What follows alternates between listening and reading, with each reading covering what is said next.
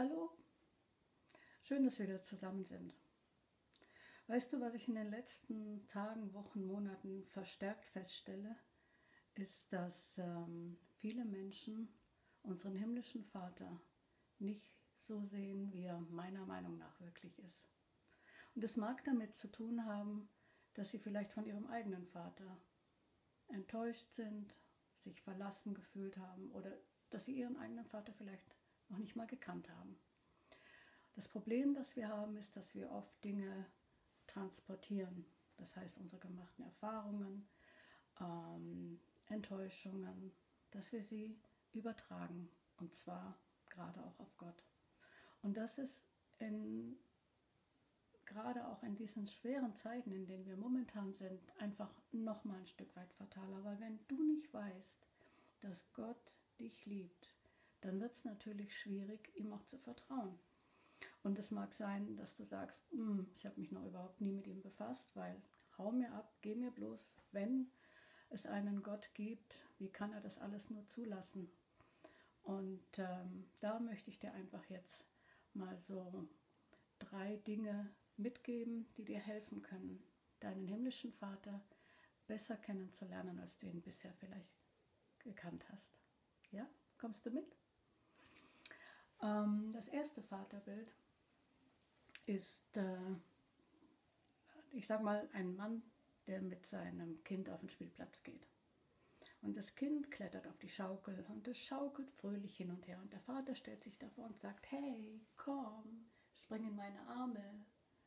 Und das Kind sagt, nein, ich traue mich nicht. Und der Vater, jetzt komm, stell dich nicht so an, spring, spring in meine Arme. Nein, ich traue mich nicht. Und der Vater feuert es an und sagt, hey, spring endlich, spring endlich in meine Arme. Und das Kind nimmt allen Mut zusammen und springt. Und der Vater macht einen Schritt zur Seite. Du musst wissen, dass du niemandem vertrauen kannst außer dir. Zweites Vaterbild, selbst erlebt. Weißt du, ich komme ursprünglich aus der Gegend von Köln und bin mit meinen Geschwistern in einer kleinen Wohnung in der Stadt aufgewachsen. Und so waren meine schönsten Kindheitserinnerungen verbunden mit Besuchen bei meinen Großeltern im Bayerischen Wald. Und bei einem dieser Besuche, ich war damals so vier, fünf Jahre alt und hatte zu der Zeit einen Bruder, sind meine Eltern mit uns beiden und einem Nachbarmädchen an den Fluss, den Regen gefahren. Und das war für meinen Bruder und mich war das cool. Abenteuer pur. Ein Picknick ähm, draußen im Freien. Einfach nur toll. Und äh, das Nachbarmädchen und ich, wir haben uns ganz mutig in die Fluten gestürzt und sind durchs Wasser auf eine kleine Sandbank und das war quasi unsere Abenteuerinsel. Und da haben wir ein bisschen gespielt und auf einmal sehe ich eine Schlange. Und das war furchtbar.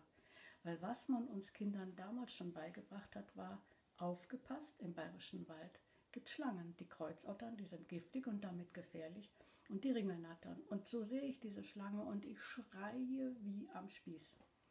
Und habe natürlich erwartet, dass sich mein Vater todesmutig in die Fluten stürzt und mich auf dem Arm rettet. Mein Vater blieb am Ufer stehen, schaute sich das Ganze an.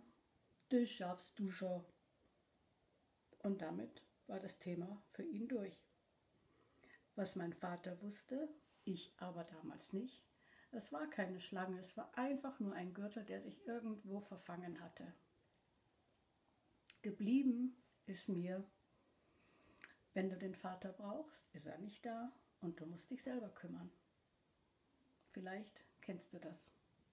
Und jetzt male ich dir das dritte Bild vor Augen und vielleicht hast du die Geschichte sogar schon mal gehört.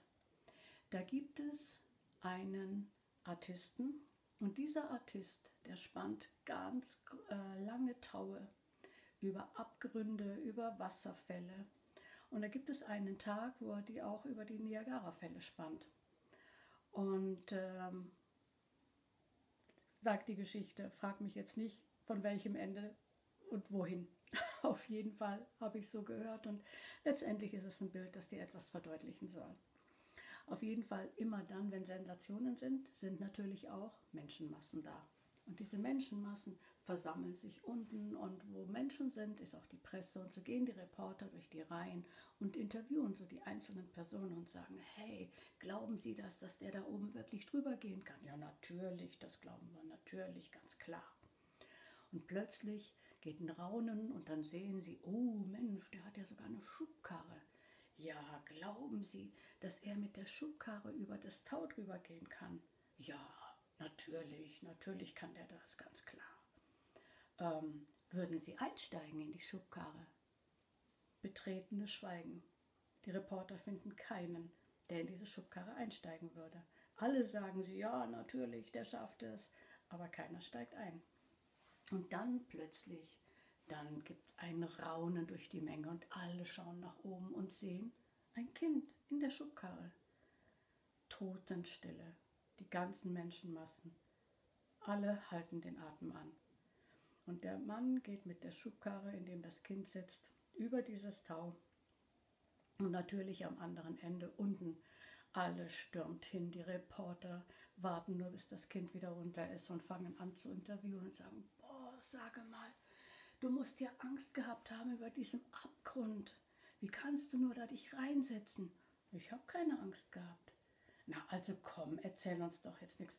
Über diesen, über diesen Abgrund, diese Höhe, Du musst doch Angst gehabt haben. Nein, ich habe keine Angst gehabt.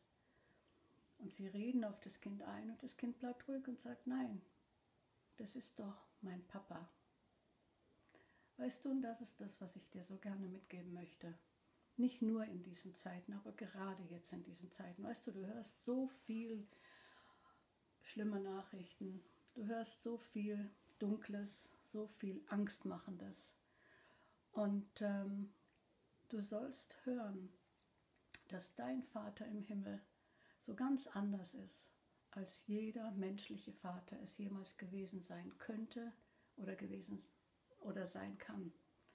Kein Mensch, kein menschlicher Vater ist so stark, ist so besonnen, ist so weise, ist so liebevoll, ist so um dich besorgt wie er.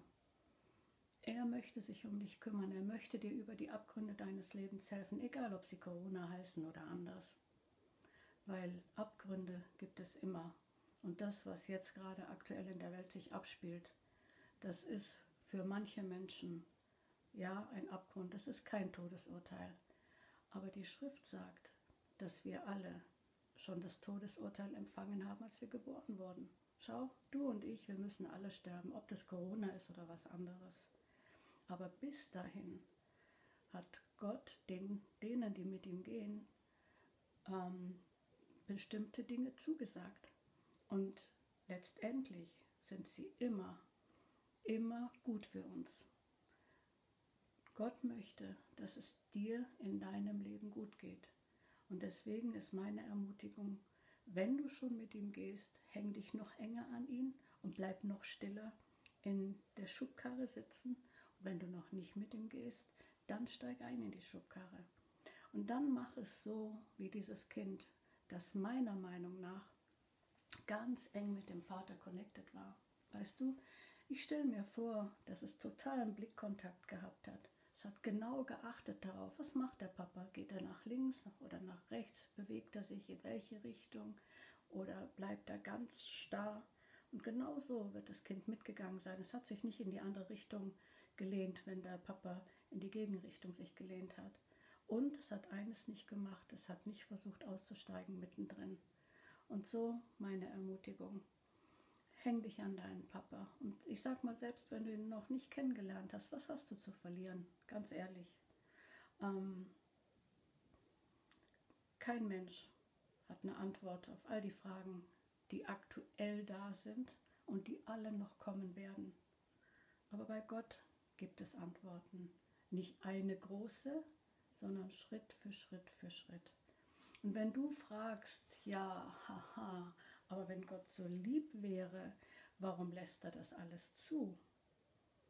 Dann möchte ich dir den Satz mitgeben, den ich vor vielen Jahren mal gehört habe und der mir persönlich sehr gut gefällt. Weißt du, Gott hat den Menschen ein Paradies geschenkt und der Mensch hat einen Misthaufen daraus gemacht. Und nun klagt er Gott an, dass es so stinkt. Ich wünsche dir, dass du durch diese Botschaft einen neuen Blick oder einen noch besseren Blick für deinen himmlischen Vater bekommst, dass du Sehnsucht danach bekommst, diese Liebe zu begegnen, sie anzunehmen und dass dein Leben besser denn je gelingt.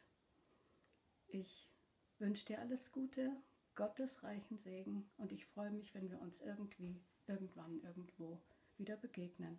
Entweder am Telefon, in einer Mail oder vielleicht sogar persönlich. Bis dahin, sei ihm anbefohlen. Ciao.